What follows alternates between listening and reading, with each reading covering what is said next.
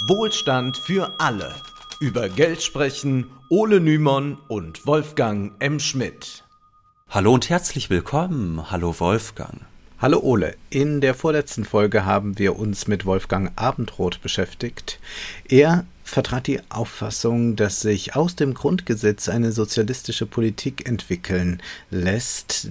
Dieses Mal soll es um seinen Antipoden Johannes Agnoli gehen, der die liberale Demokratie als eine Oligarchie betrachtete, wenngleich es Abendrot war, der Agnoli zur Professur verhalf.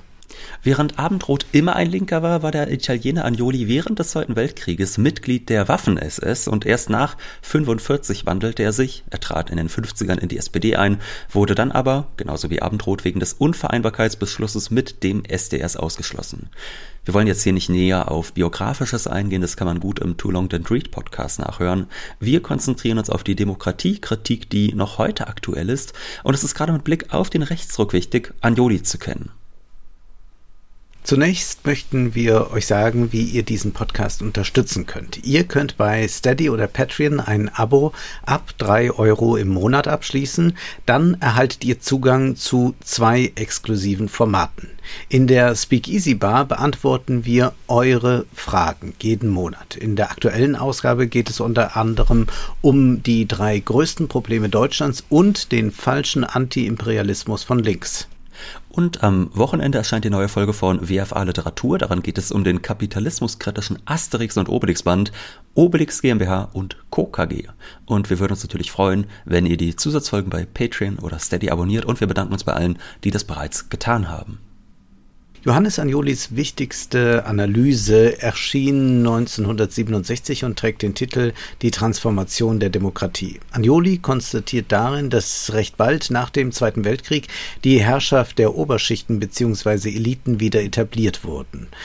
Dabei entgeht Agnoli nicht, dass eine Ausdifferenzierung stattgefunden hat, die zum einen neue Hierarchisierung in der Industrie und Institutionalisierung des Lohnkampfes, zum anderen neue Instrumentarien zur Manipulation umfasste. Die Institutionalisierung des Lohnkampfes meint etwa Gewerkschaften sowie ein ausgeweitetes Arbeits- und Sozialrecht. Somit treten Ausbeutungsverhältnisse nicht mehr so offen zutage wie noch im 19. Jahrhundert. Der der Verfassungsstaat nimmt diese Anpassungen laut Agnoli deshalb vor, um eine um seine Existenz abzusichern. Also er macht das quasi als Zugeständnis, sonst könnte er leichter attackiert werden. Und die gesellschaftlichen Widersprüche werden damit nicht gemildert, sondern eher überdeckt. Agnoli betont die Gleichzeitigkeit der Modernisierung, die wohl soziale Verbesserungen als auch die Optimierung von Herrschaftsinstrumentarien meint und damit letztlich die oligopole Struktur des Staates absichert. Diese Diagnose, dass der Kapitalismus zum Monopol tendiert, kennen wir ja bereits von Lenin. Äh, was hier jedoch bereits zum Beispiel vor Foucault stattfindet, ist, äh, dass hier aufgezeigt wird, was dann Foucault, also der französische Philosoph, später als Praktiken der Gouvernementalität und der Disziplinargesellschaft bezeichnen wird. Foucault beschreibt 1975 in Überwachen und Strafen, wie sich aus brutalen Disziplinarmaßnahmen wie Folter und Kerker moderne Disziplinarmaßnahmen entwickelten. Foucault, aber teilweise auch Agnoli übersehen dabei geflissentlich, dass es dabei trotzdem so etwas wie sozialen Fortschritt gibt um einen Gegenwartsexkurs zu, äh, Exkurs zu unternehmen. Uns allen ist die Neoliberalismuskritik geläufig, wonach unternehmenseigene Fitnessstudios oder Kitas nur dazu führen, den Arbeitnehmern noch enger an das Unternehmen zu binden. Diese Kritik ist berechtigt und in der Tat produziert diese Bindung Dilemmata, weil der Gegner bei Lohnverhandlungen plötzlich wie ein Freund erscheint, Zugleich aber wird es tatsächlich angenehmer sein, in einem solchen Unternehmen zu arbeiten, als in einer fordistischen Fabrik. Zudem sollte man nicht übersehen, dass wir heute eine große Gleichzeitigkeit erleben. Zwar gibt es diese New Work Unternehmen für Besserverdienende, die anderen Arbeitnehmer streiten hingegen für sagen wir, einen kostenlosen Kaffeeautomaten oder einen beheizten Gemeinschaftsraum. Anjuli erklärt, der moderne Kapitalismus habe erkannt, dass betriebliche Sozialleistungen effektiver disziplinieren als Armee und Polizei. Auch hier sei die Frage gestattet, ist das nicht trotzdem besser, obwohl es stimmt? Wahrscheinlich würde Agnoli das nicht leugnen, bei Foucault ist das ungewisser, aber Agnolis Diagnose soll darauf hinauslaufen, dass auf diese Weise alles Revolutionäre abgeschwächt wird und die Demokratie sich dahingehend transformiert, dass sie die Herrschaftsverhältnisse eines zum Oligopol tendierenden Kapitalismus absichert und auf diese These kommen wir auch nochmal zurück. Agnoli sieht auch eine gewisse Kontinuität zwischen dem faschistischen und dem bürgerlichen Staat, wenngleich letzterer nicht durch Terror regiert. Wenn aber der Faschismus die kapitalistischen Verhältnisse übertünchte, indem man von Betriebsgemeinschaft oder Partnerschaft im Betrieb sprach, um die Klassengegensätze zum Verschwinden zu bringen, greift auf solche Manipulationsstrategien auch der liberale Verfassungsstaat zurück. Und schließlich gelte immer, schreibt Agnoli, es dient keinem Herrschaftssystem, wenn die Techniken des Herrschens den Beherrschten zum Bewusstsein gebracht werden. Ja, die Massen werden auf Vertrauen in die Staatsgewalt eingeschworen. Gewünscht sei nicht Aufklärung über die herrschenden Verhältnisse, sondern zu beobachten sein Umschlagen der bürgerlichen Gesellschaft in Anti-Aufklärung. Anjoli beschreibt, äh, schreibt in Bezug auf den unmündig gehaltenen Bürger, die moderne kapitalistische Wirtschaft braucht in der Produktion den technisch partiell ausgebildeten, aber betriebsdiszipliniert unmündigen Arbeiter und den leicht steuerbaren Konsumenten, genauso wie der moderne Verfassungsstaat den staatstreuen, den Rahmen der Ordnung peinlich beachtenden, vertrauenden und unmündigen Bürger auf politischer Ebene braucht und auch hervorbringt. Das ist ein guter Punkt auf zwei Ebenen. Einerseits, weil man generell sagen kann, dass diese ähm, Treue zum Staat abverlangt wird äh, und zu den Zwecken des Staates. Zweitens, weil man dann auch sieht, dass selbst bei Sachen, die, wo der Staat auch anders handeln könnte, eigentlich die Regierung gerne die Bürger, Bürger blöd hält. Also Thema Staatsschulden zum Beispiel. Wenn die Bürger wirklich darüber aufgeklärt wären, was Staatsschulden bedeuten, dann hätten sie ein anderes Verhältnis dazu. Oder dann wüssten sie vielleicht auch, dass ein niedriges Bürgergeld vor allem dazu da ist, ihre Löhne niedrig zu halten. Und dann hätten wir natürlich auch eine komplett andere Debatte. Diese Aufklärung wird aber von Regierenden ebenso wenig angestrebt wie vom Kapital. Deshalb kann an Juli zufolge nicht davon die Rede sein, dass sich der Wille in der Bevölkerung bilde und dieser dann zu den Regierenden gelangt. Vielmehr sei es umgekehrt. Die Regierenden, die primär Kapitalinteressen vertreten, bilden einen Willen, der nachträglich ins Volk hineinprojiziert wird. Kommen wir da nochmal zum aktuellen Beispiel Bürgergeld. Da kann man es doch gut dran sehen. Es sitzt ja nicht die Bevölkerung am Wohnzimmertisch und hofft auf härtere Sanktionen, schickt diese Wünsche dann nach Berlin und dann, dann wird das äh, alles so gemacht, wie man sich das äh, zu Hause es vorgestellt hat am Wohnzimmertisch. Es sind die Politiker, die äh, Wirtschaftsinteressen vertreten, Arbeitgeberverbände und eine bürgerliche Presse, die das Bürgergeld zum Problem erklären und zwar so lange, bis man sich auch an den Wohnzimmertischen dann darüber einig ist, dass wir dringend härtere Sanktionen brauchen. Kommen wir auf das Programm und die Techniken dessen zu sprechen, was Agnoli kritisiert, nämlich den sogenannten sozialen Frieden. Wir alle kennen diese Appelle, wonach der Frieden dringend wiederhergestellt werden müsse, dass uns Schlimmeres geschieht, vor allem mit Blick auf den Rechtsdruck werden solche Mahnungen laut. Gerade machen ja Ampel und auch CDU Politik, die der AfD massiv in die Hände spielt, was diese Politik aber nicht daran hindert, zugleich am Wochenende auf Anti-AfD-Demos aufzutreten. Agnoli würde darin das Arrangement eines Scheinfriedens erkennen, den es zu stören gilt. Um diese Thesen zeitlich zu verorten, sei darauf hingewiesen, dass sie inmitten des außerparlamentarischen Protestes von 68 geäußert werden und 1966 bereits die SPD in eine große Koalition mit der CDU eingetreten war, womit sie sich von ihren sozialistischen Wurzeln weitgehend gelöst hatte. Und wenn wir mal auf die Produktionsseite blicken, ist auch interessant, was Anjoli konstatiert. Die moderne Industrie habe verstanden, dass sich mit einem möglichst unmerklichen Repressionsgrad die höchste Ausnutzung des Profitmechanismus sichern lässt. Folglich wurde man innerbetrieblich sozial, wie er es dann nennt. Dies führte ebenso zu einer Absicherung der Herrschaft wie die Verlockungen der Konsumentengesellschaft dann vor allem eine große Rolle spielen, indem der Arbeiter von Wirtschaft und Politik primär als Konsument angesprochen wird, kann dieser eine relative Freiheit erleben und vergisst das wahre Ausbeutungsverhältnis. Widerstand wird damit zunehmend unmöglich gemacht. Anjoli schreibt, der Manipulationsnutzen des sozialen Friedens liegt darin, als Ausgleich in der Verteilung von Gütern und Chancen alle Gruppen Gruppen einer Gesellschaft zu umfassen, zugleich nur diejenigen Disziplinieren zu treffen, die potenziell sich gegen die ungleiche Verteilung von Herrschaftspositionen und Privilegienchancen richten. Anders gesagt, es ist seine Funktion, genau die letzteren zurückzudrängen, zu entmachten und dem öffentlichen Hass preiszugeben. Wie ist das zu verstehen? Nun, wir kennen das von aktuellen Sozialprotesten oder auch Streiks von Arbeitern. Diese prangern die Ungleichheit an und werden dann dafür gerügt, den Zusammenhalt in der Gesellschaft zu zerstören. Und überhaupt sei doch gerade ein schlechter Zeitpunkt, weil Krieg ist, weil Pandemie herrscht oder weil gerade die Wirtschaft mal wieder in der Krise steckt.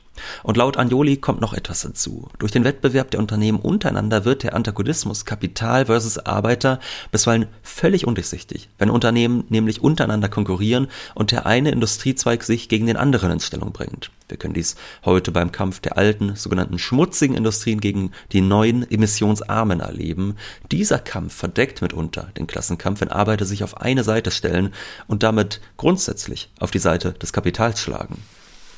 Anjuli konzentriert sich dann auf eine Kritik an den Parteien. Hier ist noch einmal der historische Kontext wichtig. Vor wenigen Jahren erst hatte sich die SPD vom Klassenkampf verabschiedet, sah sich nicht mehr primär als Arbeiterpartei, sondern verstand sich nun als Volkspartei. Anjoli schreibt, der Verteilungsmodus der Machtpositionen, die freie allgemeine geheime Wahl, zwingt die Parteien dazu, sich der jeweiligen Situation anzupassen und den gesellschaftlichen Kampf Kampf in der Taktik des Wahlkampfes zu berücksichtigen. Und das finde ich jetzt eine sehr schöne Formulierung, die kommt. Insofern entdecken bei einer Kohlenbergbaukrise alle Parteien ihr Herz für die Kumpel. Doch liegt genau hierin eine neue gesellschaftliche Qualität. Alle Parteien machen die gleiche Entdeckung und alle dehnen zugleich ihre Herzlichkeit auch auf alle anderen Bevölkerungsgruppen aus, einschließlich der Erdölindustrie. Die Parteien versuchen also eine abstrakte Mehrheit anzusprechen und nicht mehr eine Klientel, sondern alle. Man will sowohl Mieter als auch Vermieter selig machen, was einen unauflösbaren Widerspruch produziert. Besonders deutlich wird dies auch daran, dass nahezu alle Parteien eine ominöse Mitte adressieren. Stellt sich bloß die Frage, cui bono? Wer profitiert denn eigentlich von diesem sozialen Frieden am meisten? Antwort, die besitzende Klasse, da sie den Aufstand fürchtet und die damit einhergehende Schmälerung der Profite. Und deshalb ist die Ausrichtung der Parteien auf den sozialen Frieden immer schon ein Zugeständnis an die Kapitalfraktion, also dass man permanent auch deren Interessen mit berücksichtigen wird. Und für Anjoli folgt daraus, die politische Partei des Verfassungsstaates wirkt in letzter Instanz als Klassenorgan der Konservation, weil sie keine Klassen mehr zu kennen vorgibt, sondern nur noch Menschen. Menschen. Ja, bemerkenswerterweise erwähnt hier Anjoli schon vor über 50 Jahren, dass Politiker zunehmend nur noch von den Menschen sprechen. Eine Art der Ansprache, wie sie denn später Angela Merkel perfektionieren wird.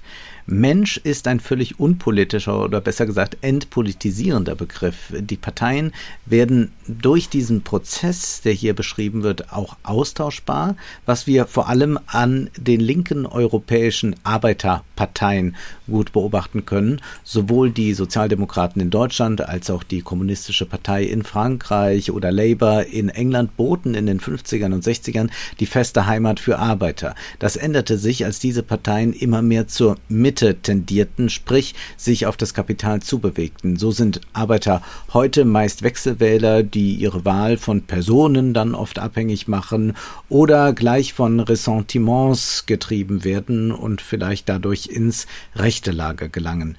Wie der Konsument im Supermarkt vor dem Regal auswählt, versucht es der Wähler mal mit dieser oder jener Partei. Gern probiert er auch mal etwas Neues aus. Und diese Pseudowahl verdeckt, dass ein jeder Bürger vor allem als Staatsbürger angesprochen wird und sich als solcher auch versteht. Und was immer der Bürger tut, selbst dann, wenn er mal protestiert oder streikt, soll er sich immer der nationalen Verantwortung bewusst sein. Und das können wir, kennen wir heute zur Genüge. Bei allen Forderungen, ob Lohnerhöhung, offene Grenzen oder höhere Bildungsausgaben, wird so getan, als müssten diese dem nationalen Gesamtinteresse entsprechen, damit sie legitim sind. Also es wird eigentlich den Leuten so suggeriert, ihr habt überhaupt keine ähm, antagonistischen Partikularinteressen, die ihr gegen andere verteidigen müsst, permanent, beispielsweise gegen eure Arbeitgeber, wo ihr sagt, wir hätten gerne mehr Freizeit und die sagen auch, wir hätten aber gerne mehr unbezahlte Arbeit. Und ähm, das soll dann einfach zurückgestellt werden und man soll ans große Ganze denken. Und erst wenn es zwischen dem Eigeninteresse und den Interessen einzelner Gruppen keinen Widerspruch gibt, sind diese Interessen gerechtfertigt. Denken wir daran, dass man Forderungen nach Lohnerhöhungen zurückwies. Diese könnten die Inflation befeuern, während zugleich die Unternehmen prächtige Übergewinne verzeichneten. Da man jedoch wählen darf, ist die Identifikation mit dem Staatsbürgersein dennoch besonders hoch. Agnoli schreibt, unvermeidlich stellt sich die Verstaatlichung des Bewusstseins ein. Der Auch Staat erscheint, eine fantastische Formulierung. Ja, ja. Verstaatlichung des Bewusstseins. Es ist wunderbar, also er schreibt äh, ganz hervorragend. Der Staat erscheint als tatsächlich übergeordnete, tatsächlich dem Hader der Gruppen enthobene Macht, die allen Ernstes und mit großem sittlichen Ernst das Gemeinwohl durch Ausgleich schafft. Also unmöglich wird so zu denken, dass es einen Klassenstaat geben könnte. Mit anderen Worten, Klassenbewusstsein wird durch Staatsbewusstsein ersetzt und das hilft nicht nur dem Kapital, sondern, wie wir gegenwärtig sehen können, hilft es auch rechten Parteien. Das Staatsbewusstsein ist nicht zuletzt der Grund, warum man eher die Massen mit Migrationsfeindlichkeit mobilisiert bekommt. Angeblich alles im nationalen Interesse als mit Klassenkampf. Instagram-Kommentarspalten sind da, finde ich, auch immer sehr interessant, äh, wenn man sich sowas anguckt, also was dieses verstaatlichte, äh, dieses äh, verstaatlichte Bewusstsein angeht. Das Weil, ist ja so dein Fable ich gucke gerne in so Kommentarspalten, einfach immer, wenn es um soziale Fortschritte geht. Zum Beispiel ja. um die Frage, wie wäre es denn, wenn man mal eine Vier-Tage-Woche einführt? Und alle schreiben dann in die Kommentarspalte, ja, also das ist ja so eine verrückte Traumtänzerei, da wird ja Deutschland vor die Hunde gehen und man denkt sich immer so, ja gut, klar, ihr könnt permanent natürlich euer Interesse hinter das Interesse Deutschlands zurückstellen, nur dann halt bitte nicht beschweren, wenn es in eurem Leben niemals besser wird, wenn ihr euch das so sehr einleuchten lasst. Anjoli schreibt dann sein Essay im Kontext der Diskussion um die Einführung der Notstandsgesetze, die, die dann ja auch 1968 erfolgte. Und nicht nur hat damit Deutschland außenpolitisch mehr Souveränität erlangt, sondern darin sind auch Paragraphen, die dem Sicherheitsapparat bei der Bekämpfung von Aufständen im Inland weitreichende Maßnahmen ermöglichen. Und für Agnoli ist dieses deutliche Auftreten der Staatsgewalt kein Widerspruch zum sozialen Frieden. Im Gegenteil, er schreibt, der alte liberale Staat, der sich wenig um Sozialsicherung, Rentenwesen und Arbeitsmarktordnung kümmerte, kannte nur den nackten ähm, Armee- und Polizeieinsatz gegen die streikenden Arbeiter. Der heutige politische Staat darf dem Notstand auf alle Bereiche ausdehnen, deren Regelung ihm gesellschaftlich übereignet worden ist. Deshalb zerstört seine Praxis die alte liberale Formel von der Trennung von Staat und Gesellschaft. Der Notstandsstaat zeigt sich so als Fortsetzung und Krönung des Wohlstandsstaates, keineswegs als dessen Verneinung. Der Notstand wird ausgerufen, um den Wohlstand zu retten. Das ist jetzt ähm, das, was er schreibt, wenngleich ich da auch sagen mhm. würde, ja, das ist ein Gedanke, der damals sicherlich Sinn ergeben hat. Tatsächlich können wir aber sehen, dass dieser Notstandstaat, also der wirklich zu so großen ähm, Maßnahmen greift, zu so größeren Repressionen, dass man den eigentlich auch selten gesehen hat. Also klar, der kommt immer wieder, dann äh, kommen die staatlichen Repressionen, wenn Menschen aufbegehren. Äh, mhm. Wenn man beispielsweise darauf blickt, jetzt auf Hartz-IV-Proteste oder so oder gegen Stuttgart 21, da sieht man dann öfter mal den Staat, der da auch etwas militanter antwortet. Aber so diesen Staat, der quasi so einen permanenten Ausnahmezustand schafft, den haben wir in Deutschland tatsächlich nie erlebt, würde ich sagen. Also ja. erst noch in der Corona-Krise. Man, man könnte auch sagen, er war nicht nötig. Genau. So würde ja. jetzt Anjoli sagen. Also das war natürlich in einer völlig aufgeheizten Stimmung, wo tatsächlich viele Leute auf der Straße waren. Das ist ja äh, heute in dieser Weise gar nicht vorstellbar. Ja. Äh, auch die Radikalität des Protests ist nicht vergleichbar mit jetzt irgendeiner Kundgebung, die mal stattfindet. Anjoli macht deutlich, dass die Macht des Parlaments nicht die Macht des Volkes ist, weshalb er für eine Fundamentalopposition votiert. Das unterscheidet ihn dann auch von Abendroth, der zwar auch die außerparlamentarischen Proteste unterstützte, zugleich aber stärker an der SPD und den Gewerkschaften festhielt. Wir werden gleich sehen, warum. Zunächst noch einmal Agnoli. Er schreibt, nur das organisierte Nein sprengt die Fesseln staatsbürgerlich-parlamentarischer Gleichschaltung, kann den Führungskonflikt wieder zu einem Herrschaftskonflikt ausweiten. Dabei sollte man auch von linker Seite vor Gegenmanipulation nicht zurückschrecken. Also das ist durchaus so ein Plädoyer für Populismus. Denn, sagt er, es gebe Situationen, in denen Aufklärung nur durch Agitation möglich ist. Für Agnoli ist sehr fraglich, ob es innerhalb des Parlaments überhaupt eine Fundamentalopposition geben kann. Und dabei beschreibt er hellsichtig, was in den kommenden Jahrzehnten bei der SPD zu beobachten war und eigentlich auch noch immer Stand der Dinge ist. Er schreibt, die parlamentarisierte Arbeiterpartei zieht zwar die Kandidatur der abhängigen Klasse für die Leitung und zur Umgestaltung der Gesellschaft zurück und bescheidet sich in den Grenzen einer bloßen Interessenvertretung bei der Distributionspolitik wobei sie als Volkspartei tendenziell selbst dies ablegt. Ihr gegenüber steht aber eine konservative Partei, die Sozial- und Distributionspolitik funktional auf der Ebene des Herrschaftskonflikts praktiziert und die keineswegs nur partikulare Konsuminteressen vertritt, sondern bestehende Produktionsverhältnisse als das geltende Herrschafts- und Ausbeutungssystem verteidigt. Das sind äh, durchaus anspruchsvolle Sätze, aber hier steckt äh, mhm. eine Menge Wahrheit drin, die sich auch leichter formulieren lässt. Nämlich, was man hier sieht, ist die SPD äh, hat es ja eigentlich als sozialistische Partei gegründet, nimmt sich eigentlich vor, die Gesellschaft radikal zu transformieren und mhm. äh, wirklich zu sagen, wir ähm, wollen eine gänzlich andere Art und Weise zu produzieren. Dann kommt äh, diese leichte Bewegung nach rechts, dass man eigentlich überhaupt nicht mehr wirklich sozialistisch ist, sondern nur noch sagt, man vertritt so ein Partikularinteresse im Verteilungskampf. Das heißt, man sagt, kapitalistisches Wirtschaften ist schon akzeptiert, ist alternativlos.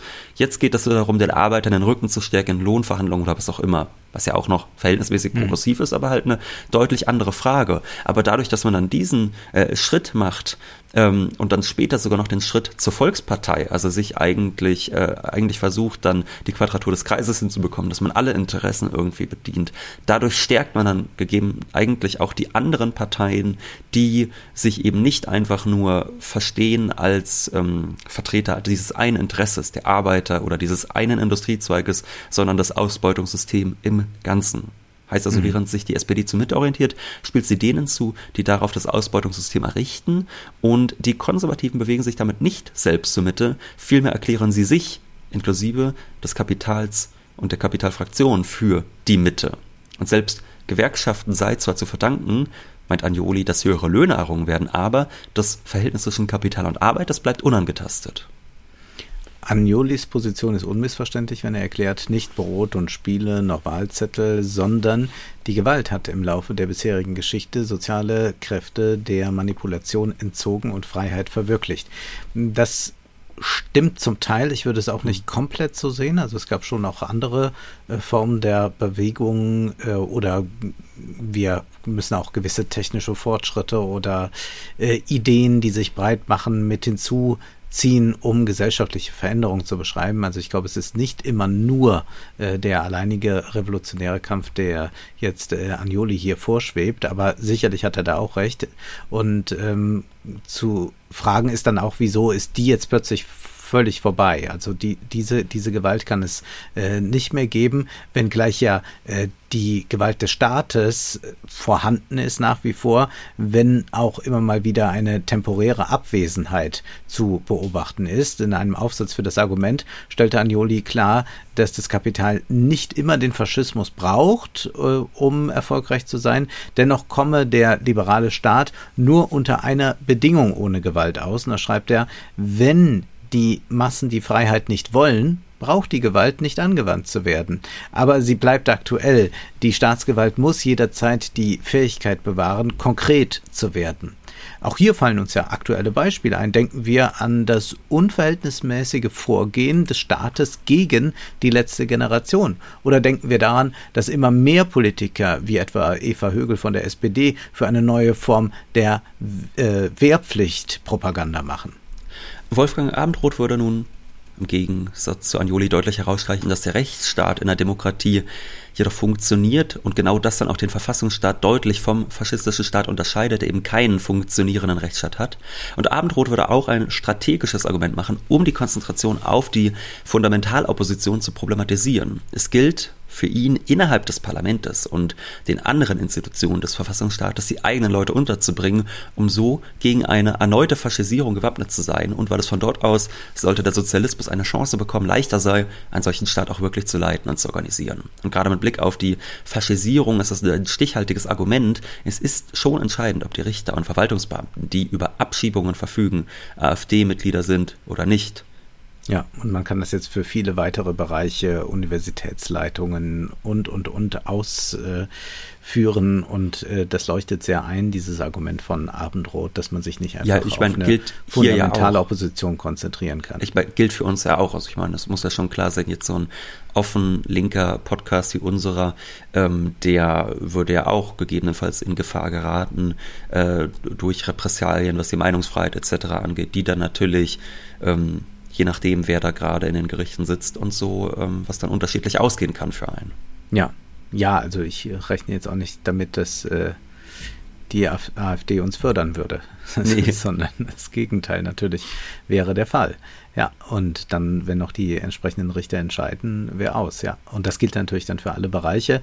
Und äh, dieses abendrote Argument ist auch insofern interessant, als wir zwar diese große Neoliberalisierung dann erleben können der Gesellschaft, aber selbst da zeigt sich ja noch, wie lange das gebraucht hat. Also man kann nicht mit einem Mal den System äh, Change äh, vollziehen. Denken wir an Thatcher. Selbst sie konnte trotz Mehrheiten im Parlament den Neoliberalismus nicht binnen Wochen einführen, sondern brauchte dafür als Premierministerin über ein Jahrzehnt. Das liegt auch daran, dass die Labour-Partei zuvor ihre Leute in den Institutionen des Staates untergebracht hatte. Abendroth plädierte übrigens deshalb immer für die Geschlossenheit auch der Linken. Das bedeutete für ihn, dass äh, sich alle doch irgendwie bei der SPD einfinden sollen. Und das bedeutete aber dann auch, dass die SPD eine Heimat bieten müsste für alle Linken. Und das hat ja dann Abendroth schon in den 50ern immer mehr erlebt, dass das nicht der Fall ist. Und die Zeiten sind jetzt auch wirklich vorbei. Also von einer großen Binnenpluralität Pluralität innerhalb der Sozialdemokratie kann ja kaum die Rede sein. Anjoli wieder zu entdecken jedenfalls lohnt sich sehr, auch wenn wir jetzt manche Einwände artikuliert haben.